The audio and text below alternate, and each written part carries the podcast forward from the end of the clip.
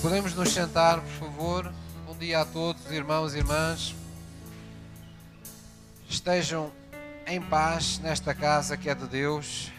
O louvor também pode descer e pode nos acompanhar no lugar.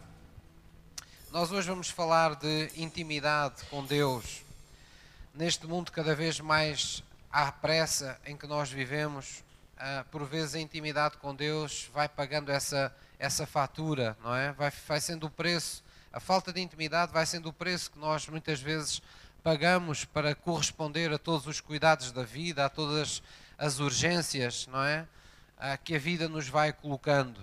E é minha missão como pastor não deixar que nenhum de vocês se descuide nesse aspecto, pois todas as coisas partem de uma vida em Cristo. É em Cristo que todas as coisas boas que Deus tem para nós começam e necessitamos de, de intimidade com Deus para que a nossa fé seja autêntica. Vamos abrir em nossas Bíblias em Lucas 18, versículo 8. Lucas 18, versículo 8. Nós vamos ver uma pergunta que Jesus fez, deixou no ar, não é? Não esperando a imediata resposta, mas deixando no ar, e que em todas as gerações, quando alguém abre a Bíblia e volta a ler esta passagem, o propósito de Deus é que esses crentes pensem e reflitam acerca disso, pois a Bíblia diz que se nós nos julgarmos a nós mesmos, não necessitaremos um dia de ser julgados por Deus. De maneira que hoje nós vamos, eu vou procurar com a ajuda de Deus desafiar-vos o mais possível, não para trazer sobre vocês nenhum sentimento de culpa ou de condenação, vamos tocar naquelas, naquelas, naqueles pontos mais uh, que nos agravam um pouco mais que nos fazem sentir um pouco mais as nossas misérias, mas quero deixar desde já aqui bem claro que o propósito não é trazer condenação, não é para nós nos sentirmos culpados, mas é exatamente para isto que o apóstolo Paulo disse, para nós termos um juízo saudável sobre nós enquanto estamos aqui na Terra, porque é enquanto estamos aqui na Terra que temos que nos assegurar que estamos sempre nesse caminho que é Jesus Cristo. O caminho que é Jesus Cristo é como um carril de um comboio, não é? Ele não tem surpresas ele, o comboio só pode seguir o carril e, e vai parar na paragem, não é? Ah, se nós apanhamos o comboio e a linha termina no Porto, é no Porto que o comboio acaba. O comboio não vai para os Estados Unidos, nem vai para a Espanha, não é? Porque os carris levam-nos até ali. E o caminho que é Jesus leva-nos à eternidade com Deus. Então o nosso propósito é nunca nos desviarmos desse caminho que Deus trilhou para nós. E, e, nesse caminho há perigos. A Bíblia enfatiza isso. Nesse caminho há perigos que nós às vezes nem nos apercebemos que são perigos. Por vezes a, a nossa vida cómoda com Deus, termos uma, uma, igreja, termos um pastor, temos a vida a, mais ou menos assentada, arrumada, termos a nossa vida acertada, a, termos algum conforto na vida, termos fruirmos das bênçãos de Deus, faz-nos de alguma forma às vezes de, deixar cair a guarda e, e, às vezes darmos tudo por garantido, deixarmos de ter consideração, por exemplo, pela gratidão que deveríamos ter sempre para com Deus. Às vezes deixamos até de sentir necessidade de orar a Deus por nós próprios, porque sentimos que ah, perante aquilo que nós vemos à nossa volta todos os dias, nós levamos uma vida abençoada, apesar de não termos uma vida completa e plena, mas sentimos que a nossa vida às vezes é quase um pecado pedirmos a Deus por ela quando vemos pessoas tão mais em dificuldade à nossa volta. Então há um, uma série número de situações que por vezes juntas elas fazem com que a nossa espiritualidade ela vá definhando. E nós nunca nos podemos esquecer que há sempre, como a forma a Bíblia diz, uma permanente luta entre a vida na carne e a vida no espírito. Essa luta existe sempre e nunca está a par e par, nunca é 50-50. Há sempre uma que está sobre a outra. Ou você está sendo numa fase da sua vida mais espiritual e menos carnal, ou você está sendo numa fase da vida mais carnal, mais ligado ao mundo, às coisas do mundo e mais desinteressado pelas coisas de Deus. Há sempre, esta balança nunca tem nenhum equilíbrio, porque a carne e o espírito, quando lutam, tem que haver sempre um que está em cima e outro que está em baixo é um pouco como a fé e o medo. Não pode pôr a fé e o medo no mesmo sítio. Ou enche o copo com fé, ou enche o copo com medo no seu coração. Então, nós, na nossa, na nossa espiritualidade, precisamos permanentemente termos este, este hábito saudável de, como David, pedir a Deus que nos conceda de novo um espírito reto, de considerarmos de novo o nosso coração, de pedir a Deus que sonde o nosso espírito e nos ajude a ver as coisas que geralmente nos passam ao lado e que, e que, e que nós, acerca das quais estamos, estamos distraídos. Lucas 18, versículo 8, a palavra de Deus diz assim: Jesus deixa esta pergunta no ar: Digo-vos que depressa lhes fará justiça, quando, porém, vier o filho do homem, porventura achará fé na terra? Porventura, quando Jesus voltar a sua segunda vez, sua segunda vinda, ele encontrará essa fé de que ele procura na terra? Bem, quando nós olhamos para a quantidade de movimentos e ministérios de fé, e conferências, e cursos, uh, e, e, seminários, e, e, livros escritos, e pregações disponíveis na net, e seja lá o que for, uh, nós caímos na, na, na fácil tentação de pensar que quando Jesus vier vai estar imensa fé aqui na terra, não é? Vai estar porque vemos, uh, desculpa a expressão, vemos uh, fé ou aquilo por todo lado, vemos ministérios por todo lado. Então parece que a fé vai ser uma coisa óbvia que Jesus vai encontrar na terra. Mas conforme todos nós sabemos, quantidade nem sempre é sinónimo de qualidade.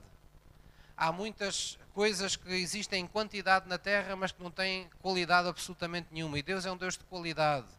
Deus não aprecia a quantidade das coisas que você faz para Ele mais do que a qualidade que o seu coração oferece a Ele nos seus momentos de devoção. Então nós precisamos ter sempre isso em atenção, que muita pode ser a fé que está a ser propagada neste tempo, mas muita dessa fé hoje é uma fé corrompida. E eu digo que é uma fé corrompida porquê? Porque é uma fé que existe apenas para ganho pessoal, está direcionada apenas para uma vida egoísta, para uma vida arraigada no materialismo. E com isto eu não quero dizer que não possamos e não devamos utilizar a nossa fé para fruir das bênçãos materiais, porque eu sou um, um, um uh, defensor disso. Isso faz parte da nossa vida na Terra, faz parte do pacote que Deus nos preparou para a nossa existência. Deus é um Deus de mais do que suficiência. Ele é um Deus que ama suprir as nossas necessidades.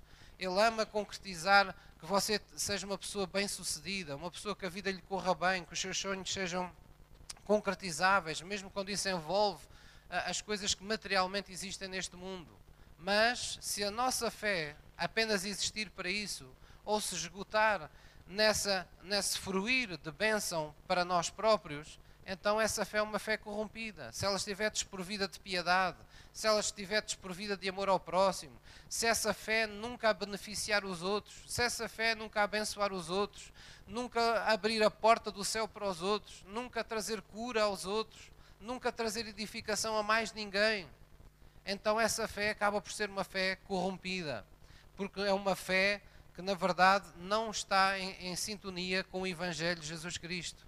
Quando Jesus partiu desta terra, ele não disse: olhem vocês por vocês mesmos e, e não se esqueçam de fazer só o Evangelho para que tudo vos corra bem. Não, Jesus não foi essa a grande comissão que nos deu.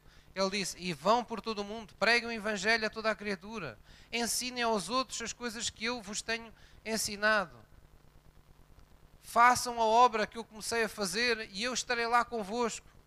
Eu agora tenho-vos numa posição especial para comigo, mas vamos ter uma vida de trabalho pela frente, porque eu vou estar convosco para continuar a obra que eu fisicamente não, não poderei estar a fazer a não ser por vocês, que serão o meu corpo.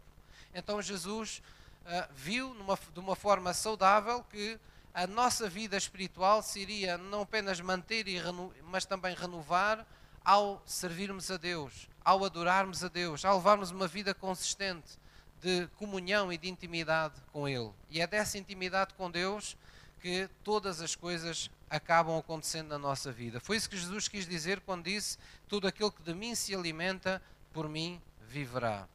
Jesus queria com isso dizer que tudo o que dele necessitássemos sempre iríamos ter, se tivéssemos uma vida de intimidade com Ele. Então, esse é, é, o sentido da Bíblia, esse é o sentido da verdadeira espiritualidade. É uma vida uh, voltada para Ele, na certeza de que tudo o que nós necessitarmos teremos dele. No Velho Testamento isso era dito de uma forma diferente. Era dito assim: tudo o que teme ao Senhor de nada terá falta. Então, esse temer ao Senhor é viver para o agradar em tudo. Quando nós vivemos para o agradar em tudo, chega a um ponto em que nós já não temos que fazer petições para nós, porque Ele vai dar o pão nosso cada dia, Ele vai colocar no nosso caminho aquilo que nós necessitarmos, Ele vai antecipar soluções para os problemas da nossa vida, Ele vai nos dar direção. Em algumas situações, muitos de nós tivemos já experiências de termos sonhos, ah, às vezes um pouco mais eh, nublosos, não é? De situações de conflito espiritual e de guerra espiritual, mas em que saímos vencedores, não é? Quase todos nós já tivemos sonhos assim ou situações em que estávamos a passar um mau momento, a, sonhar, digo eu, não é? E, e, e, depois vimos a vencer no final. E nós às vezes ficamos, mas porquê é que eu tive este sonho? Isto parece tão bíblico, mas o que é isto? E mais à frente, nós damos connosco a entrar numa qualquer tempestade. Então nós nos lembramos, espera lá, aquilo era Deus a me preparar o meu coração, de que viria uma tempestade, mas porque Ele é bom e é perfeito em seu amor, já mostrou atempadamente que se eu lutar com as armas espirituais que Ele me deu, então há uma vitória à minha espera, porque Ele não preparou derrota para o meu caminho. Posso ouvir uma mãe? Então é muito importante nós nos lembrarmos isto. Então, se a única fé que nós conhecemos é uma fé que apenas nos traz ganho pessoal e é desprovida de piedade, então não é uma fé verdadeira. Falta-nos intimidade. Vamos compreender isso melhor em Mateus, vamos lá abrir em Mateus 7, versículo 22. Mateus 7, versículo 22. Muitas das vezes nós ouvimos e lemos as parábolas dos talentos, uh, das dez virgens, uh, de, uh, enfim, da, da dracma de perdida, uma série de, de passagens bíblicas, e, e, inclusivamente do, daquela em que, desta em que Jesus fala sobre construir a nossa vida sobre a rocha e nós tiramos muitas lições, mas há sempre uma frase que vem no fim e que se repete em praticamente todas elas e que nós, sem querer, às vezes relegamos assim para um segundo plano. Não é, não é conscientemente, não é de propósito, mas não damos tanta importância. E nós hoje vamos ver essa, essa expressão que se calhar às vezes fica um bocadinho à parte. Em Mateus 7, versículo 22 diz: Muitos me dirão naquele dia, disse Jesus, Senhor, Senhor, não profetizamos nós em teu nome? Em teu nome não expulsámos demónios? Em teu nome não fizemos muitas maravilhas? Vamos ler juntos o que é que Jesus disse. Então lhes direi abertamente: Nunca vos conheci. Apartai-vos de mim, vós que praticais a iniquidade. Então, aquilo que é dito aqui é: Nunca vos conheci. O pecado capital aqui é não conhecer Deus, é não ter intimidade com Deus. E quando não se tem intimidade com Deus, quando não se conhece Deus, quando não se experimenta Deus, nós acabamos por viver em iniquidade, porque só Jesus nos pode libertar dessa iniquidade. Amém? Vamos ver em Mateus 25, versículo 11, apenas para vermos que isto não é uma, uma expressão isolada. Vamos lá ver em Mateus 25, versículo 11. Diz assim a palavra de Deus em Mateus 25, versículo 11. Mateus 25, 11 diz: E depois chegaram também as outras virgens, isto é, no final da parábola das dez virgens, dizendo: Senhor, Senhor, abre-nos, abre-nos a porta. Esta, estas eram, digamos, metade das virgens que fala que eram semelhantes ao, ao, reino dos céus, não é? Que Jesus disse que era semelhante a dez virgens, cinco loucas e cinco prudentes. As prudentes era porque quando elas saíam com a, a, sua lamparina, elas levavam azeite para aguentar o tempo que fosse necessário à espera que o noivo chegasse.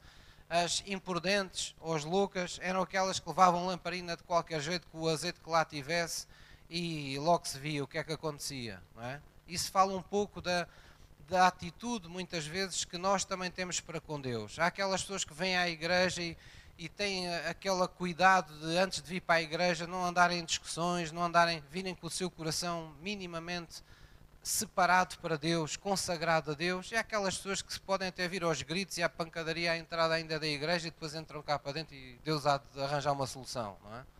Ou aquelas pessoas que simplesmente passaram a semana toda sem orar e vêm ao culto e também não oraram antes de vir ao culto e pronto, logo se vê, leva-se o azeite que se tem, o pastor há de ter lá unção, alguém há de derramar lá unção, há uma coisa Deus há de fazer por nós. Isso é, é, é a expressão da virgem louca, é daquela pessoa que vai à presença de Deus mas não quer saber do protocolo. E há muita gente assim no mundo que diz, ah, eu tenho muita fé, mas que ainda não sabe que só por Jesus Cristo se chega à presença de Deus. Que não se pode viver uma vida mundana sem nunca ter nascido de novo e pedir a Deus o que quer que seja. E depois o que é que as pessoas têm? Frustração atrás de frustração. Ah, se Deus existisse, já me tinha respondido. Pois é, mas nunca procuraram saber. Há uma Bíblia escrita há tanto tempo, nunca ninguém procurou saber como se relacionar com Deus. As pessoas acham que Deus é que se tem que moldar à vida que elas têm e à vontade que elas têm. Mas Deus não é o nosso escravo. Deus não é o nosso empregado. Ele é o Senhor. Nós é que temos que procurar saber como nos dirigimos a Ele e à Sua presença.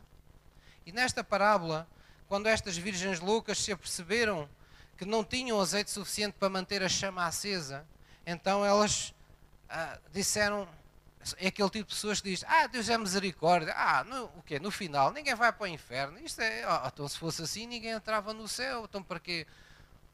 É? Para que essa, essa pressa toda, esse espiritualismo todo? É, isto a gente temos que viver a vida e depois um dia logo se, logo se vê. É? é? a atitude da Virgem louca. Ela chegou aqui, quando vi, elas chegaram aqui quando viram que a coisa não ia correr bem, Senhor, abre-nos a porta. Mas veja o que Jesus disse. Porque Deus é amor, mas Deus também é justo. E diz no versículo 11: E depois chegaram também as outras virgens, dizendo: Senhor, abre-nos. E ele respondendo disse: Em verdade vos digo que vos não conheço. Vigiai, pois, porque não sabeis o dia nem a hora em que o Filho do Homem há de vir. Então ele disse: Em verdade vos digo que vos não conheço. Eu não tenho intimidade convosco. Eu não ouço a vossa voz. Eu não costumo privar com vocês. É o que Jesus está a querer dizer. É como se Jesus me dissesse, nos dissesse: Tu nunca me convidaste para comer contigo, nunca passei férias contigo, nunca estive em tua casa, nunca tivemos uma conversa juntos, nunca fomos passear juntos, nunca tivemos um momento a sós. E é dessa intimidade que o cristianismo verdadeiro vive, de momentos com Deus. Não tem que ser uma oração, desculpem uma expressão chata, um momento em que estamos ali, parece numa penitência, a fazer um grande sacrifício para dizer que oramos meia hora, para dizer que oramos 40 minutos. Isso, isso é lixo para Deus.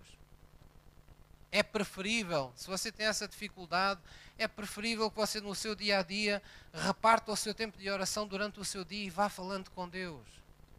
E vá se, vá -se apercebendo da, da realidade que é Deus está comigo em todos os momentos da minha vida.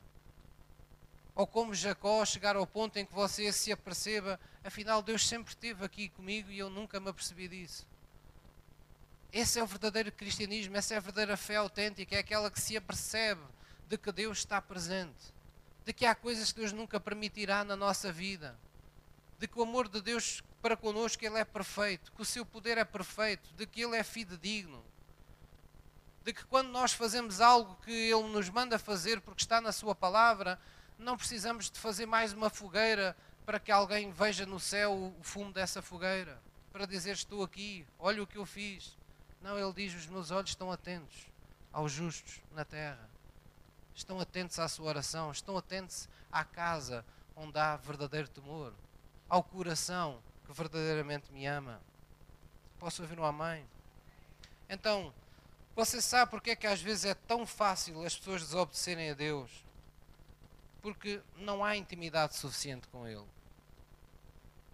Às vezes há pessoas que desobedecem por tudo e por nada a Deus e sabem que estão em desobediência porque conhecem a palavra. Mas é fácil, aquilo não lhes dá remorso, não lhes dá pena, não lhes faz sentir culpados, não lhes faz sentir necessidade de pedir perdão. E porquê? Porque Deus ainda é um estranho para eles. Porque se formos sinceros, nós vamos concordar acerca de uma coisa. É muito é muito fácil, mais ou menos bem nós lidamos com desapontarmos uma pessoa que nos é estranha. Agora, nós lidamos muito mal quando desapontamos uma pessoa que nos é muito querida. Ou que nos é muito íntima, seja um amigo, seja um familiar, seja quem for. Que nos seja muito íntimo, que a gente ame muito, que a gente preze muito, nós ficamos desolados quando desapontamos uma pessoa por quem temos tais sentimentos. E é por isso que eu digo: quando desobedecer a Deus é fácil, é porque não temos intimidade suficiente com Ele. É porque Ele ainda é um estranho para nós. Às vezes, para muitos crentes, é muito difícil levar a sua caminhada da fé até ao fim. A apostasia chega tantas vezes cedo demais à vida de determinados crentes, porque também não o conhecem suficientemente, não conhecem suficientemente bem, não é? É aquela velha, é aquela passagem que Jesus ensinou, não é? Que lançando a semente, algumas caem entre os picos, não é? E Jesus depois explica nos pedregais, outras caem em bom sol, não é? Outros caem no chão e os pássaros levam logo embora. E Jesus depois explicou. E Jesus lembra que alguns, ouvindo a palavra de Deus, eles não têm tempo de criar raízes. E vindo a, a tribulação, eles logo se escandalizam. É isso que acontece a muitos crentes que começam fervorosos, com babirranho. Ai, tive uma experiência com Deus. Ai, tive uns calores, tive uns trabores, tive. Ai, Deus é tão bom para mim. Ai, Deus é isto. Ai, Deus, Deus está sempre na boca deles. Mas assim que tem a primeira desilusão na vida, o primeiro culpado para eles é Deus. Porquê, porquê eu, Deus? Porquê é que eu passei por isto? Nem sequer se dignam a tentar perceber se há algum plano de Deus naquilo que estão a passar. Se há algum erro pessoal, se há algum, alguma, algum ensino, se há alguma correção que esteja a ser feita na sua vida. Pois se nós vamos numa direção errada e temos um Deus que nos ama, Ele não nos vai abrir a porta para irmos mais depressa para o inferno. Ele vai pôr um muro à nossa frente. E às vezes é duro a gente querer passar e, e, andar à cabeçada com um muro. Eu no tive uma experiência assim. Fartei-me de rir, não é? Tinha uma janela que pensava que estava aberta e estava fechada e dei uma cabeçada o vidro, não era? Parecia que não estava lá o vidro. Não sei como é que não partia a janela. Ainda bem que eu não tinha um capacete, porque o capacete é que partia mesmo a janela.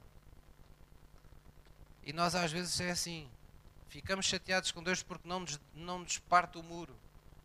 E nem consideramos que às vezes o muro está ali porque Deus está a ver que nos vamos espalhar ao comprido. Ele diz: Não, filho, eu tenho melhor para ti, não é isso que eu tenho para ti. Tu não entendes, as tuas emoções não entendem, teu, as tuas forças, a tua razão ainda não alcança, mas busca-me que eu a todos esclareço. Não há ninguém que me busque que fique em confusão. Posso ouvir uma mãe? Então é muito importante nós termos consciência disso. Por vezes é uma luta para muitos crentes servir a Deus. É uma luta verdadeira, porque não é uma luta com outras pessoas, é uma luta com eles próprios. Porque não o conhecem. Porque se, se as pessoas conhecessem verdadeiramente, intimamente Deus, as pessoas amariam tanto a Deus, tanto a Deus, que não, não se viam de outra forma se não servindo a Deus na sua vida. Nunca considerariam viver sem servir a Deus. Porque é um ato de gratidão e de amor recíproco que nos acompanha para o resto de uma vida pelo facto de estarmos permanentemente bebendo de, uma, de um manancial de águas vivas que todos os dias, pela graça, está disponível para nós. De forma que um ser humano saudável sente necessidade de retribuir, sente necessidade de consagrar, sente necessidade de fluir, sente necessidade de fazer parte de um plano maior como o de Deus. Muitas das vezes as pessoas questionam-se, pastor, porque é que a minha vida, pronto, eu consegui tantas coisas, mas há sempre aquele pecado que eu nunca deixei de cometer.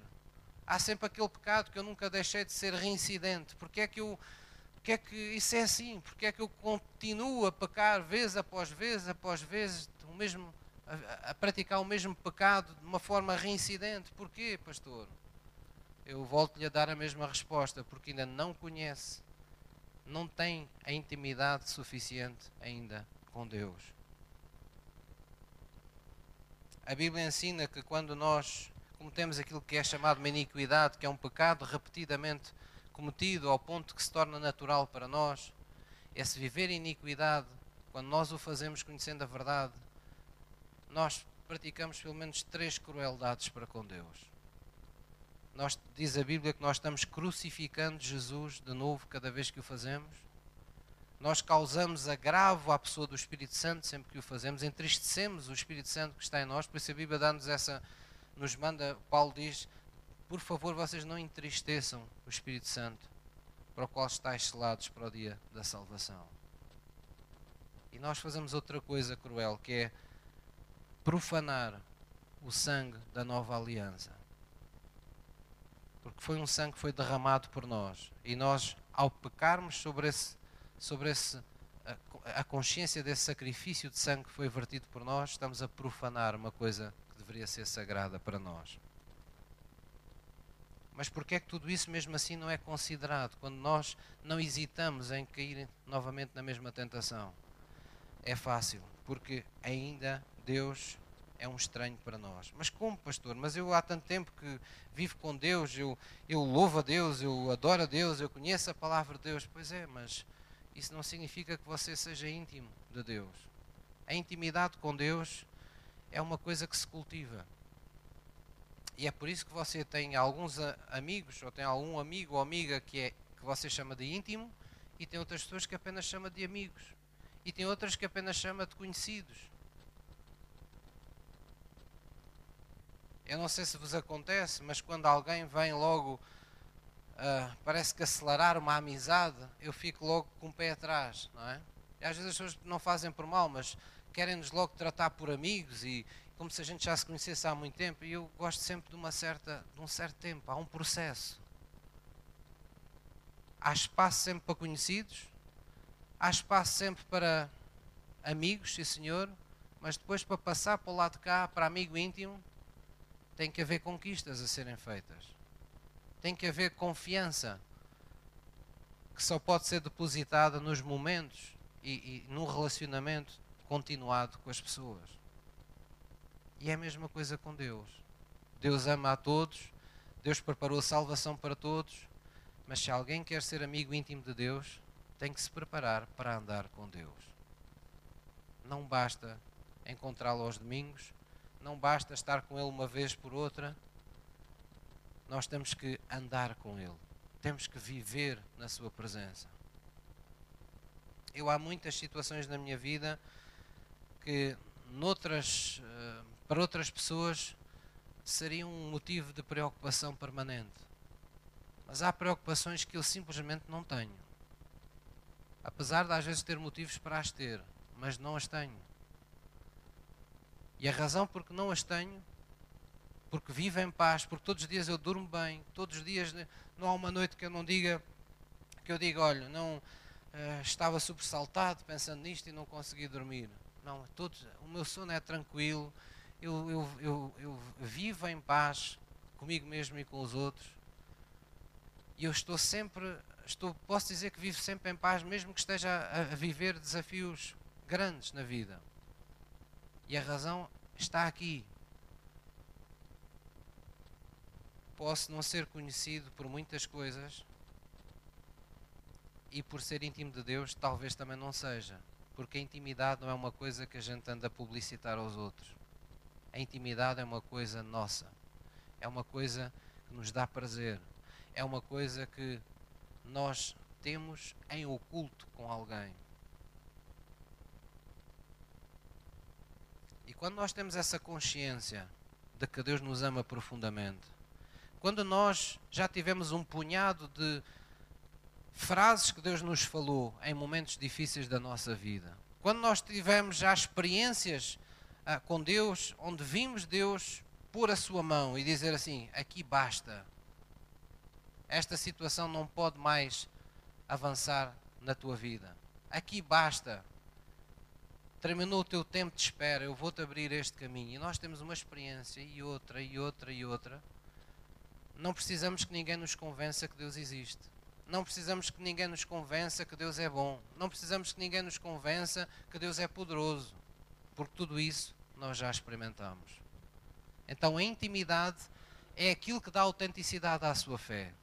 Ela é que torna a sua fé verdadeira, genuína, e a falta dela torna a sua fé numa estultícia, numa coisa falsa, numa coisa fingida. Ou ela é verdadeira ou ela é falsa. A verdadeira fé traz paz sobrenatural ao coração. A verdadeira fé traz confiança ao nosso coração de que Deus está conosco e está no controle das situações da nossa vida. O apóstolo Paulo teve uma vez uma expressão que nos devia fazer pensar a todos. Ele dizia: Eu considero todas as coisas deste mundo que eu tenho ganho, não é? Como esterco, como lixo. Eu troco tudo. Troco tudo o que eu possa ter. Se eu pudesse, eu trocava tudo por mais uns instantes para poder conhecê-lo um pouco mais ao meu Senhor Jesus.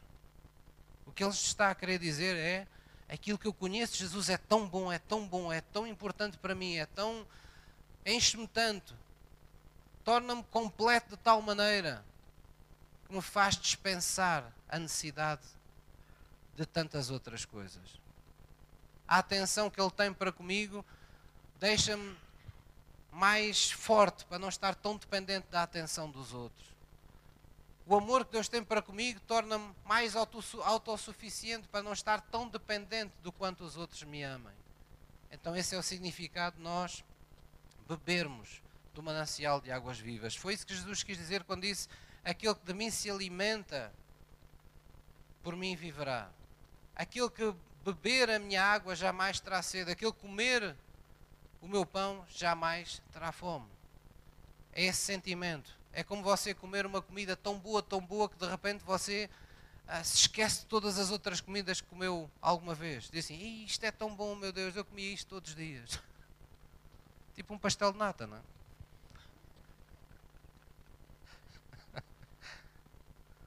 Isto é apenas para vocês me entenderem. Hebreus 11, vamos lá abrir. Hebreus 11, versículo 1.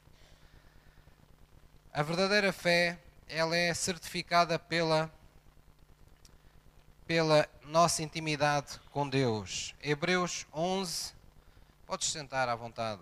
Hebreus 11, versículo 1.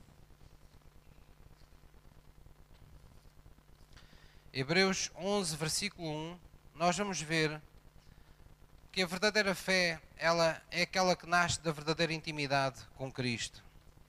É aquela que foi feita para aqueles que verdadeiramente amam a Deus e querem agradar a Deus com suas vidas.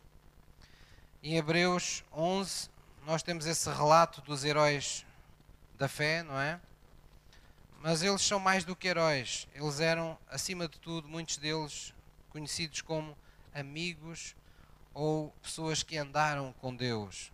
Hebreus 11, versículo 1 diz assim: Ora, a fé é o firme fundamento das coisas que se esperam e é prova das coisas que se não veem, porque por ela os antigos alcançaram testemunho. Pela fé entendemos que os mundos, pela palavra de Deus, foram criados, de maneira que aquilo que se vê não foi feito do que é aparente. Pela fé, e agora dá exemplos, chamo a vossa atenção que vocês vão ver exemplos de homens do Velho Testamento. Parece um paradoxo. Pastor, nós estamos no Novo Testamento. Nós temos o Espírito Santo em nós.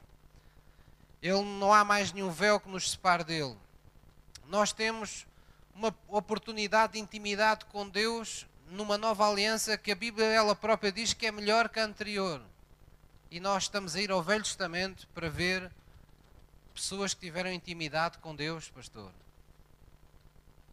Então isto é para nos dizer que Deus dá oportunidades em todas as circunstâncias para que as pessoas tenham intimidade com Ele. E diz assim no versículo 4: Pela fé, Abel ofereceu a Deus maior sacrifício do Caim, pelo qual alcançou testemunho de que era justo, dando Deus testemunho dos seus dons, e por ela, depois de morto, ainda fala.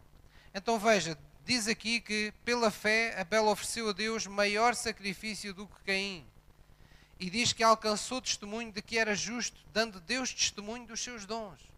Veja, Abel agradou tanto a Deus, não é? Abel e Caim, filhos de Adão e Eva, não é?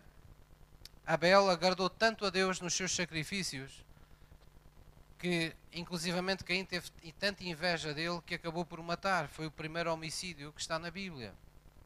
E aqui a Bíblia faz justiça à memória de Abel e diz: Abel foi alguém que ofereceu o maior sacrifício. Ele ofereceu, ele esforçou-se por agradar a Deus. E diz que Deus hoje, ainda hoje, é Deus quem dá testemunho de como Abel se comportou corretamente, como ele fez aquilo que deveria.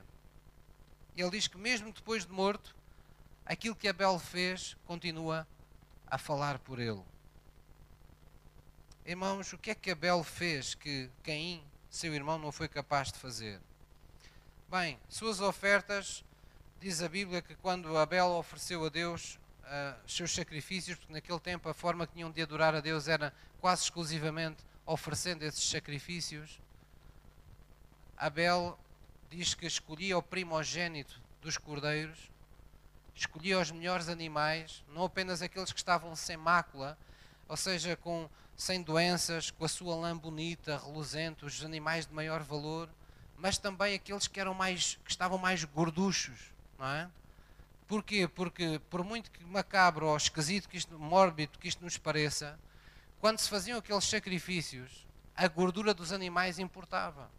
Em Levítico diz que ao ponto que a gordura era alimento para Deus. Porquê? Porque quando se, se queimavam aqueles animais sobre um altar de sacrifício, a gordura, tal como as pessoas que já cozinharam coisas no. já grelharam o peixe ou carne com muita gordura, o que é que faz a gordura? Faz fumo, não é? E quando aqueles animais tinham muita gordura, havia uma fumaça, uma coluna de fumo que se mantinha. Quanto mais gordura aquele animal tinha, mais alta se levantava aquela coluna. Então isto é um tipo, é uma sombra daquilo que no Novo Testamento é o nosso ministrar a Deus no nosso lugar de oração. E naquele tempo as pessoas não sabiam melhor e o que sabiam faziam pela lei. Então aquele homem, o que é que ele fazia? Ah, ele, ele chegava, de certa maneira, e oferecia, escolhia melhor, os melhores animais que tinha, os melhores cordeiros, e portanto ele sacrificava o valor da sua vida, sacrificava o melhor que ele tinha para adorar a Deus. E ele não se contentava com isso, ele deixava que aquele, aqueles animais e a sua gordura fizesse uma coluna de fumo bem grande. Porquê? Porque era o seu desejo de que esse fumo chegasse cada vez mais alto, que pudesse chegar onde Deus estava. Então é essa atitude que nós muitas vezes dizemos que Deus busca aquele que o adora em espírito e de verdade. Não tem a ver hoje com a gordura nem com, com o fumo, mas tem a ver com a nossa atitude de querer chegar a Deus, de querer que Deus não apenas falar por falar. Ah, eu já orei. E Deus ouviu-te. Ah, não sei. E tu ouviste Deus? Ah, não sei, acho que não. Então o que é que lá tiveste a fazer? Oração não é fazer uma reza. Orar é buscar a Deus. É estar na presença de Deus. E enquanto você não tiver a certeza que quando fala com Ele está na sua presença, louve, adore, o tempo que for necessário, peça perdão dos seus pecados, faça aquilo que for necessário que você sabe. Porque mais importante do que o tempo que você gasta na oração é a certeza de que esteve com Ele. Porque é só a presença de Deus é que nos, é que nos muda, é que nos transforma. É só na presença de Deus que há uma multidão de alegrias. Quando pela fé temos a percepção que Ele está presente, os medos se dissipam da nossa alma. A fé vem ao nosso coração poderosamente há um profundo amor que vem connosco. Nós saímos da presença de Deus e saímos prontos para amar, prontos para abençoar, prontos para ter um olhar diferente sobre o próximo. Porquê? Porque estivemos com Ele. A sua compaixão passou para o nosso coração. A sua vida tornou-se em vontade de viver para nós porque a nossa vontade de viver já não está refém se temos dinheiro no banco, eh, se os filhos já estão ou não criados. A nossa vontade de viver vem do facto de nós sabermos que temos uma missão. Que estamos na terra para cumprir um desígnio de Deus. E nós sentimos os maiores privilegiados por isso neste mundo. Mesmo que os filhos já estejam criados, mesmo que a conta bancária esteja a zeros, mesmo que você ainda tenha que tomar uns quantos medicamentos para lembrá-lo as suas misérias humanas, você se levanta com regozijo porque sabe que Deus conta consigo e que Deus está atento à sua vida e que Ele tem uma missão para você cumprir. Posso ouvir um amém? Então é muito importante isso. Então Abel tinha estas, tinha estas coisas. Ele tinha que preparar um altar sempre para o sacrifício. Tinha que o construir. Isso fala de esforço para agradar a Deus. Escolhia os melhores animais com gordura suficiente para que os sacrifícios fossem visíveis. E não bastava isso, ele não acendia a fogueira, não se ia embora. ele acendia o holocausto e ficava, aquietava-se diante do altar até que todas as carnes fossem completamente queimadas, toda aquela gordura fosse consumida. Então, estas três realidades faziam dos sacrifícios de Abel um verdadeiro, uma verdadeira delícia para Deus. E Caim o que é que fazia? Bem, Caim ia ao pomar, pegava numas frutas e oferecia a Deus. Não era preciso construir altar, não era preciso sacrificar nenhum animal. Não é? Frutas sempre era mais em conta do que sacrificar um animal, porque naqueles tempos, quem tinha animais e terras e fosse lá o que fosse, eram, eram as riquezas que as pessoas tinham. E também ele não tinha que esperar que Deus comesse as maçãs ou as laranjas ou o que quer que fosse. Ele entregava a fruta e ia-se embora. Ou seja, eram um sacrifício sem intimidade. Faz lembrar aquelas pessoas que uh, fogem à intimidade através do materialismo. Há pais, por exemplo, que não, não, não, não querem estar com os filhos, então o que é que eles fazem? Não é não querem, é às vezes não é o não querer, é o não pagam esse preço, não querem pagar esse preço. Então o que é que eles fazem? Eles dão-lhes dinheiro. Olha, vai lá, toma lá o dinheiro e. Não, isto é a forma de eu mostrar que te amo. Mas não estão com eles. Não os ouvem. Não sabem o que está no seu coração. Há crentes que chegam à igreja e, e aquilo que para muitos é difícil, que é trazer o seu dinheiro para a obra, para outros não é assim tão difícil, porque têm demais. Então o que é que eles fazem? Eles dão o dinheiro só para não se terem que envolver em mais nada. Pronto, eu já dou, agora façam lá a açãozinha social, o que vocês quiserem e deixem-me em paz. Não estou a falar, obviamente, de ninguém, não é nenhum caso que eu conheça aqui, mas conheci ao longo da minha vida cristã muitas destas situações. Pessoas que encontram naquilo que dão a forma de se desculpabilizar ou de, se, de renunciar ao seu compromisso de estar na presença de Deus. É a história das velas noutros sítios, não é? comprem lá as velas, acendem-se as velas, depois vai-se embora, as velas ficam lá a arder. ficam lá acesas. Deus não quer isso. Deus quer intimidade. Intimidade é você estar com Deus. É você ouvir o coração de Deus. É você esperar que Deus ponha no, no seu coração aquilo que está no coração dele. E para ser sincero, muitos crentes têm medo disso. No versículo 5, diz: Pela fé, Enoque foi transladado para não ver a morte, e não foi achado porque Deus o transladara, visto como antes da sua transladação alcançou testemunho de que agradara a Deus. Ainda o pastor Dimas falou aqui nele no domingo passado, não é? O Enoque andou tanto, tanto com Deus, que um dia Deus disse assim: Olha, oh Enoque, o que é que achas de vir para o lado de cá? Ah, está bem, então bora, vamos embora. Houve morte. Ele, como estava, apanhou uma nave espacial e lá foi ele. Então a Bíblia não menciona nenhuma doutrina especial que Enoque tenha desenvolvido. Não menciona obras especiais das quais a Bíblia faça menção. Enoque, não há nenhum testemunho na Bíblia sequer de, sei lá, do milagre que ele tenha feito na terra. Que nós pudéssemos dizer, olha, foi pelas obras. Nada. Mas o que é que ele fez mais importante que as obras? Ele andou com Deus. Ele andava com Deus. Todos nós vamos ser avaliados também pelas nossas obras um dia. Mas, acima de tudo, a primeira coisa que Jesus vai olhar para nós e vai pensar é: será que eu te conheço? Fazes parte dos que eu conheço ou fazes parte daqueles que eu não conheço? As obras vêm depois. Se Ele nos conhecer, a Bíblia diz que Ele vai ver as nossas obras para, para nos dar galardão. Mas se Ele não nos conhece, não importa você ter feito muito boas obras, vai, vai ficar pior do que elas. Elas ficam no mundo, mas a pessoa vai para o inferno. Então é preciso ter esse, esse temor diante de Deus. Enoque andava com Deus. Amém? Versículo 7 fala de Noé. Pela fé, Noé, divinamente avisado das coisas que ainda não se viam, temeu e para a salvação da sua família preparou a arca pela qual condenou o mundo e foi feito herdeiro da justiça que é segundo a fé. Ora, Noé, quando nós vamos ler em Gênesis, diz que Noé achou graça diante de Deus e diz que Noé andava com Deus. Talvez por isso explica que Noé ouvisse de tal forma bem a Deus que conseguiu ouvir o manual todo de instruções para preparar a arca. Mas Noé, a sua comunhão não se limitou a ouvir instruções para construir uma arca.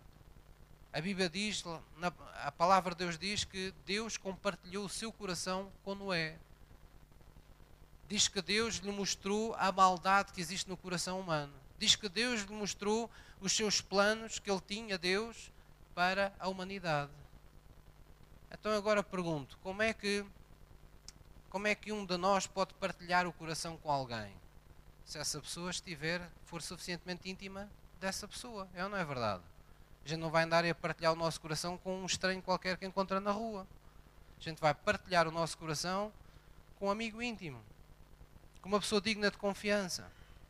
Então havia essa intimidade entre Noé e, e Deus. Posso ouvir um amém? E para terminar, nós temos a seguir outro exemplo. Versículo 8 diz: Pela fé, Abraão, sendo chamado, obedeceu, indo para um lugar que havia de receber por herança, e saiu sem saber para onde ia. E pela fé ele habitou na terra da promessa, como em terra alheia, morando em cabanas com Isaac e Jacó, herdeiros com ele da mesma promessa, porque esperava a cidade que tem fundamentos, da qual o artífice e construtor é Deus. Ora, Abraão foi outro que em Isaías, em Tiago, é chamado de, diz que ele era chamado amigo de Deus. E a palavra fiel traduzida fala de afeto, fala de aliado íntimo, de aliado próximo. Abraão era amigo de Deus. Ele tinha uma consideração por Deus acima da média, acima de que qualquer pessoa poderia ter. E é isso que explica como é que Deus chega um dia a um homem e diz: Olha, deixa a tua parentela, deixa a tua família, deixa as tuas coisas e vem comigo, que eu quero te levar a um lugar. Parece loucura. Que? Vou deixar a minha família agora, assim, de repente? E as minhas coisas todas? Mas sem saber para onde vou. Nem penses nisso. Nós queremos saber tudo antes. Mas o que é que faz Abraão confiar? O que é que faz Abraão seguir? Simplesmente e fazer o que Deus disse sem sequer saber para onde ia, para onde Deus o levava. Chama-se confiança. Ele tinha uma relação tão íntima com Deus que ele confiava que Deus nunca iria levar para pior do que aquilo que ele estava. Essa confiança precisa de estar no nosso coração hoje. Quando nós saímos da igreja e voltamos ao nosso dia a dia, nós temos que nos lembrar e temos que pensar: será que eu sou um, uma dessas pessoas que não consegue ter essa percepção? Ou será que, ao contrário, eu, eu confio de tal maneira em Deus que se eu tiver que fazer uma mudança na minha vida, eu acredito, confio que Deus irá liderar essa mudança até que ela me, me, me coloque numa posição melhor. Posso ouvir uma mãe? Muito importante nós termos isso no coração. Por último, eu queria pedir aos irmãos que abrissem as vossas Bíblias em Marcos 4, 35. Eu queria pedir ao louvor que subisse. Marcos 4, 35. Marcos 4, versículo 35 eu parece que estou a falar de uma forma impositiva, de uma forma que uh, parece que estou chateado com vocês, mas não estou. Eu estou, de alguma forma, uh, a ser usado por Deus para fazer convosco o que Deus já fez comigo. Porque ninguém pode subir a um púlpito para fazer com os outros aquilo que Deus não fez com ele. E Deus quer, na verdade, ah, que você compreenda que essa fé, que a Bíblia chama que é pequena como um grão de mostarda, mas que é capaz de obras maiores, ela advém dessa intimidade com Cristo. Marcos 4, versículo 35, nos diz assim a palavra de Deus. Diz este, neste episódio: Naquele dia, sendo já tarde, Jesus disse-lhes aos discípulos: Passemos para o outro lado. E eles, deixando a multidão, o levaram consigo, assim como estava ao barco e havia também com ele outros barquinhos. E levantou-se grande temporal de vento e subiam as ondas por cima do barco, de maneira que já se enchia. E ele estava na popa, dormindo, sobre uma almofada. E despertaram-no, dizendo-lhe: Mestre, não te importas que pereçamos? E ele, despertando, repreendeu o vento e disse ao mar: Cala-te, aquieta-te. E o vento se aquietou, e houve grande bonança. E disse-lhes: Por que sois tão tímidos? Ainda não tendes fé? Ainda não tendes fé? E sentiram um grande temor. E diziam uns aos outros: Mas quem é este que até o vento e o mar lhe obedecem? Veja, pense nisto: estes homens andavam com Jesus, viam cegos a serem curados, viam paralíticos a andar, viam pessoas que não tinham mãos crescer as mãos, viam mortos a serem ressuscitados, eles viam maravilhas daquelas que a gente conhece e outras tantas, porque a Bíblia diz que só está aqui escrito no livro as absolutamente necessárias, porque se fosse escrever todos os milagres que Jesus fez, não cabiam nos livros neste mundo. A gente tem que se lembrar que havia multidões com milhares de pessoas que procuravam Jesus e temos que compreender o texto literal da Bíblia. A Bíblia diz que Jesus, em algumas circunstâncias, não saía de lá até que todos os enfermos fossem curados. Então nós podemos imaginar que aquilo podia ser um dia inteiro. Que Jesus ficava ali ministrando. Quantos milagres, quantos testemunhos terão havido? Imagina ao lado dele esses discípulos. Os discípulos que seguravam na cesta do pão e que viram aqueles pãezinhos e aqueles poucos peixes se multiplicarem e alimentar 5 mil homens, fora mulheres e crianças. E mesmo assim, eles chegam a esta situação, estão no meio desta situação, vem Jesus falar ao mar e ao vento e ainda dizem: Ai, mas quem é este homem? Que ainda o mar e o vento se lhe obedecem. Por isso Jesus disse: Ainda não tendes fé. Ainda não tendes fé. Já fiz tanta coisa na vossa vida e vocês ainda duvidam de mim. É o que Jesus está na prática a dizer: vocês ainda acreditam que podiam entrar num barco comigo e esse barco ser afundado? e nós morrermos todos. Mas vocês acham que eu sou mais um como mais um mortal como vós? Vocês não reconhecem ainda não já não viram que eu sou o filho de Deus que estou convosco? Que o céu está comigo aqui na terra? Andei, andaram todo este tempo comigo e vocês ainda não sabem quem eu sou? Quem é que está aqui que já, sem entrarmos em pormenores, que já uma vez ficou profundamente tocado, magoado no coração por alguém muito próximo de si uh, o tomar por uma pessoa que você não é. Já tivemos, se calhar, experiências assim. Em que dizemos, puxa, vives comigo há tantos anos, puxa, conhecemos há tantos anos, e tu ainda achas que eu era capaz de fazer uma coisa dessas? Tu ainda não me conheces? É o mesmo tom de indignação. Jesus está a dizer, ainda não tendes fé, ainda não me conhecem. Vocês ainda não perceberam que não sou eu que faço parte de vocês, vocês é que fazem parte da minha obra. A vossa vida não é a vossa vida, é a minha vida que está em vós. E a questão que se coloca é esta, irmãos: será que nós ainda somos como eles? Será que nós ainda somos como estes discípulos que temos visto Deus fazer inúmeras vezes milagres, pôr a mão sobre a nossa vida inúmeras vezes ao ponto de nós chorarmos compulsivamente por vermos a graça de Deus sobre a nossa vida e ainda temos dúvidas do que Ele nos possa fazer? Ainda temos dúvidas de onde Ele nos possa levar? Do quanto Ele nos, nos ama? Será que ainda acreditamos que, que, que tudo nos pode acontecer, mesmo tendo Jesus no coração? A Bíblia diz: só com fé podemos agradar a Deus.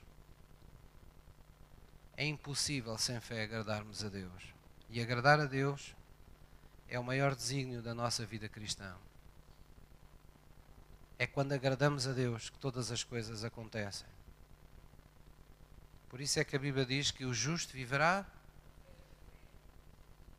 dado da fé, pela fé. Eu, eu gosto de, de usar a expressão pela fé, não é? É através da fé que nós o justo vai viver. Qual vida? A vida que tínhamos no mundo? Não, a vida que Deus tem para nós. Pela fé, nós vamos viver, nós vamos viver de graça em graça, de glória em glória, tudo aquilo que Deus nos tem preparado. Não vão ser só facilidades, não vão ser só dias cor-de-rosa, porque ninguém cresce com dias cor-de-rosa, ninguém cresce apenas com mimos. Nós precisamos de enfrentar temporais na vida. Mas, tal como estes discípulos, precisamos ter consciência que quando tivermos um temporal, está mais alguém no barco da nossa vida. Não estamos sós. Ah, o pastor não sabe, eu não tenho os meus filhos, eu não tenho o meu marido, eu não tenho a minha esposa, eu não tenho quem me ajude, eu não tenho. Você tem tudo quando tem Jesus. Porque quando Jesus está no seu barco, Ele chama as pessoas que forem necessárias para o ajudar. Deus repreende os temporais que tiver que repreender. Deus abrirá os caminhos que tiver que abrir. Não importa a idade, não importa o, estado de saúde, não importa o quanto você tenha falhado. Lembre-se que a nossa vida do princípio ao fim está sobre uma jangada que se chama a graça de Deus. Estamos sempre na graça em todo o tempo. Nunca dependerá das suas obras. Esqueça isso. Ah, mas pastor, não devemos fazer boas obras, mas não vamos escolher o que semeamos? Claro que sim, isso é o que Deus quer que você faça para ser transformado na pessoa que Ele é. Mas você acha mesmo que nós estamos escolhendo na nossa vida apenas e só aquilo que nós fizemos de bem? É que se a colheita fosse com o que fazemos sempre, já tínhamos sido arrasados por tanta coisa errada que a gente tem feito. É a graça de Deus. Há uma graça que nos segura e que nos permite crescer apenas com as consequências positivas das coisas que fazemos, sem sofrer os danos dos pecados que cometemos. Porquê? Porque alguém já sofreu o dano. Alguém já pagou o castigo para que nós tenhamos paz. Posso ouvir uma mãe?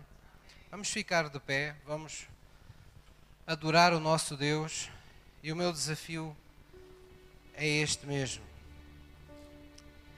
Nós vamos adorar a Deus com um hino que diz: Jesus em tua presença. Eu queria ler para vocês, antes de adorarmos, esta passagem bíblica. João 14, eu vou ler para vocês, não precisam de abrir. Versículo 21 diz: Aquele que tem os meus mandamentos, disse Jesus, e os guarda, esse é o que me ama. E aquele que me ama, será amado meu Pai, e eu o amarei, e eu vou me manifestar a Ele. Se alguém me ama, guardará a minha palavra. Meu Pai o amará e viveremos para Ele, e viremos para Ele, e faremos nele morada. Então ponha a mão no seu coração e diga assim comigo, querido Deus, eu reconheço que só Jesus Cristo tem a autoridade para ser o Senhor da minha vida. Eu entrego-lhe a minha vida. Eu reconheço que Jesus é o meu Salvador, é o meu Senhor. E eu sei, já vieste fazer em mim morada. Eu sei que tu habitas em mim. Eu sei que tu estás em mim. Eu sei que tu manifestarás a mim todas as vezes que forem necessárias para que a minha intimidade contigo continue a ser o elo mais forte em nossa vida. Em nome de Jesus. Oh, vamos usar este hino agora, a letra deste hino, e vamos adorá-lo como se fosse a primeira vez nós tivéssemos a oportunidade de adorar a Deus. E se você, inclusivamente, tinha alguma coisa que vinha pedir hoje a Deus, algum motivo especial que eu trouxe à casa de Deus, alguma oração que você tem necessidade, algum problema que você requer ou vem requerer a minha atenção como pastor ou de Deus, pense deste jeito. Mais importante do que isso é você tocar o coração de Deus. Porque quando nós o adoramos, Ele não é insensível à nossa adoração. A Bíblia diz que Deus busca aqueles que o adoram em espírito e de verdade. A Bíblia diz que Deus ama e Deus procura os fiéis em toda a terra. Aqueles que verdadeiramente Ele sabe que o amam. Jesus diz: Esses eu conheço-os pelo, pelo seu nome, como um pastor conhece as suas ovelhas. Esses são meus conhecidos. Eu conheço-os. Eles são a menina dos meus olhos. Eles são o meu particular tesouro. Quando isto se fizer luz, enquanto estivermos adorando a Deus, você vai dizer como Deus disse a Paulo: A minha graça, ela te basta. A minha graça está sobre a tua vida. Agradece. Agradece e recebe na minha presença. Não há mais penitências para tu fazeres. Não há mais fórmulas para tu cumprires. Estende apenas a tua mão e recebe aquilo que está na mesa do Pai e que é para os seus filhos. Foi isso que Jesus disse no Sermão da Montanha. Vós tendes um Pai no céu que sabe muito bem tudo o que necessitais. Mas não se esqueçam, busquem primeiro o seu reino e a sua justiça. E Deus vos acrescentará todas essas coisas. Não terão que fazer nada de especial. O que de mais especial vocês têm que fazer é ter um relacionamento verdadeiro, genuíno, íntimo com Deus, onde vocês partilham o vosso coração e deixam Deus partilhar o coração dele convosco. Então vamos adorá-lo todo o nosso coração.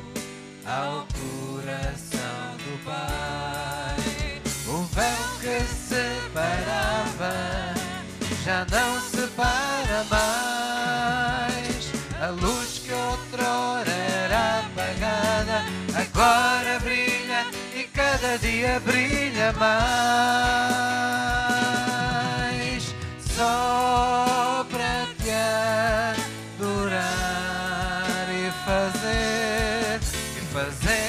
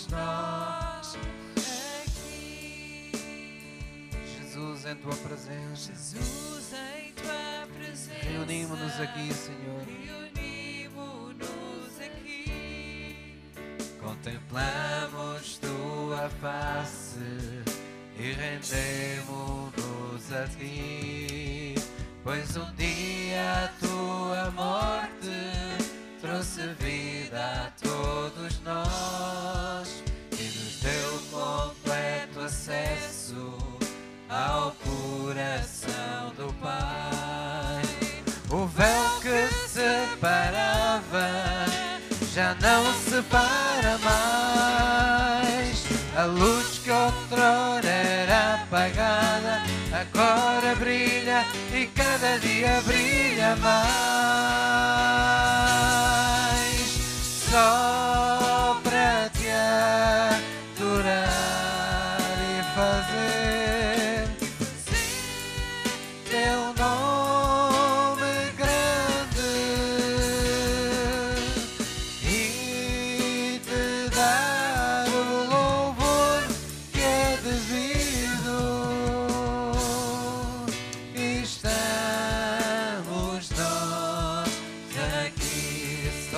Adorar, só para te adorar. E fazer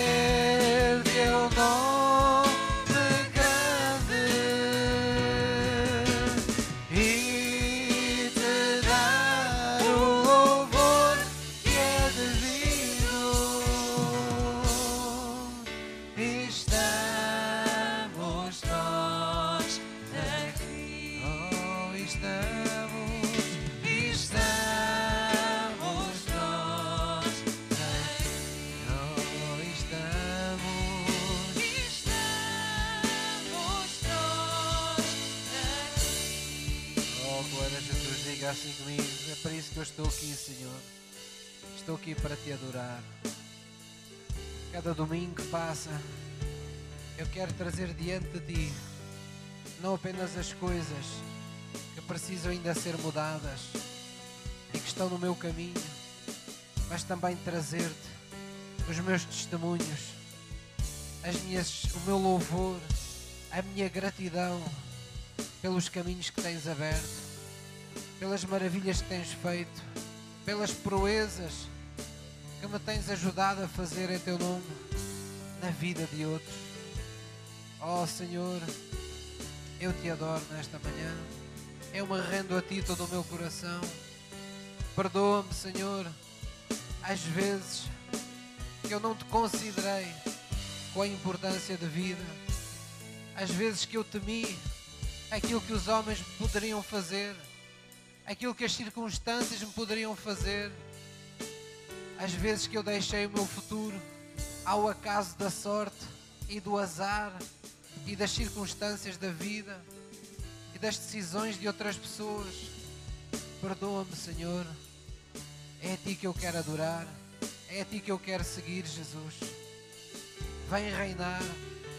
Vem estabelecer mais e mais o Teu trono no meu coração. Vem limpar a minha vida de tudo aquilo que ainda torna impura aos Teus olhos. Pois eu sei que pelo sangue de Jesus tu, tu sempre me lavas, tu sempre me limpas de tudo aquilo que mancha a minha vida, e no teu perdão eu encontro vida, eu encontro caminho, eu encontro graça todos os dias. Obrigado, Senhor. Eu sei que estás comigo, e é uma alegria poder dizê-lo publicamente, dar testemunho de que eu sei de que tu estás comigo, de que há coisas que nunca permitirás que aconteçam comigo, porque eu estou contigo, porque a tua presença está comigo e tu és mais do que suficiente, em nome de Jesus. Por isso é com fé, Deus, que eu declaro-me hoje curado de todas as enfermidades, pelas pisaduras que o meu Senhor Jesus teve naquela cruz. Eu declaro a tua paz em minha vida por causa daquele castigo que te custou a vida. Eu declaro que todo o céu está comigo porque eu vivo em aliança com o Deus que derramou o seu sangue naquela cruz para que eu fosse um mais que vencedor todos os dias da minha vida. Por isso não me esquecerei de ti, Jesus.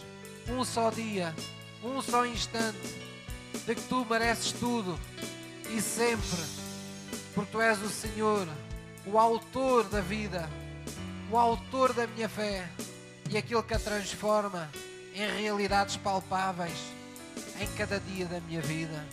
Obrigado, Deus. Eu sei que tu és o meu Pai, esse Pai verdadeiro que eu tenho no céu, está atento ao meu caminhar, está atento às, às razões do meu coração, todos os dias, para endireitar o meu caminho, para endireitar as minhas veredas e para que em todo lugar eu dê testemunho do teu perfeito amor. Em nome de Jesus. Vamos dar-lhe uma grande salva de palmas por isso. Oh, vamos aplaudir esse Deus maravilhoso. Vamos mostrar pelo nosso aplauso o quanto o amamos, o quanto Ele é importante para nós, o quanto estamos maravilhados por Ele. Aleluia, Jesus. Aleluia. Glória a Deus. Antes de sentar, diga à pessoa que está ao seu lado: nunca mais duvides de Deus, do que Ele possa fazer em tua vida. Amém. Oh, irmãos, quando nós tocamos nessa fé genuína, nós percebemos que não precisamos dela em grandes quantidades. Ela vai caber sempre no nosso coração. Ela é um pequenino grão de mostarda, não é? Mas quando ela vinga, que nem uma semente, ela dá origem, conforme Jesus disse, a uma grande árvore, não é? Árvore onde os, os, os pássaros podem fazer ninhos, onde as pessoas se podem abrigar, onde a sua família se pode abrigar, à sombra do que a sua fé conquistou na graça de Deus. Amém? Glória a Jesus por isso. Nós estamos a terminar este nosso culto. Hoje ah, eu senti por Deus que esta era a palavra que nós deveríamos ter, porque no próximo domingo nós vamos, ah, nós vamos entrar numa, numa, numa palavra que esta tinha que vir primeiro. Esta tinha, é da intimidade com Deus que tudo acontece. Nós sabemos todos que temos todos que servir mais a Deus, e quando digo servir mais a Deus, não é estarmos apenas e só focados no que podemos fazer aqui durante o culto, mas é, acima de tudo, pensarmos no que é que podemos fazer pelas pessoas à nossa volta.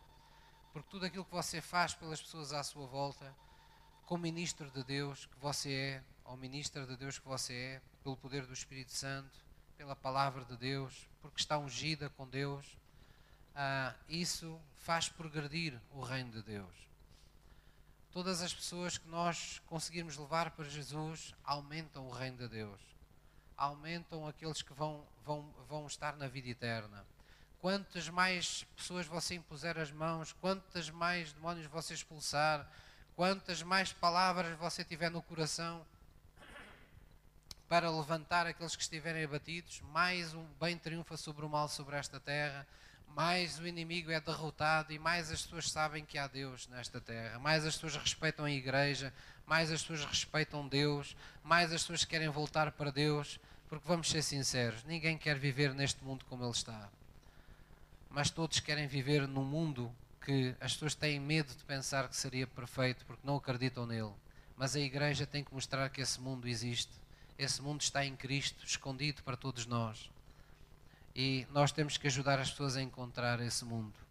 As dificuldades estão cada vez maiores neste mundo porque é mister, é necessário que isso aconteça. A Bíblia fala nesses finais de tempos ah, ah, caóticos que vamos ter neste mundo, mas também fala de, nesses tempos haverá uma igreja gloriosa, haverá gente que verdadeiramente será reluzente, não é?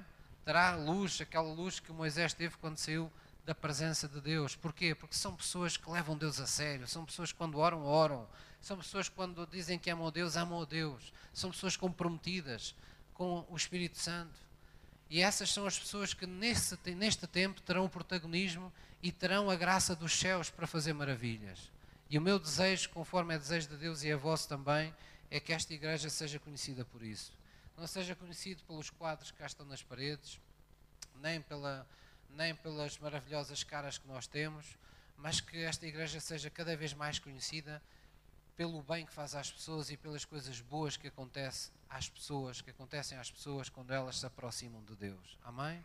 Essa é a nossa maior riqueza. É uma riqueza que pode estar numa tenda, como teve no Velho Testamento, ou pode estar em paredes revestidas a ouro. Pouco importa. O templo não é mais aquilo que nós fazemos dele à nossa volta. O templo é aquilo que Deus nos leva a construir quando Ele está no meio de nós. Amém? E é isso que devemos buscar mais e mais.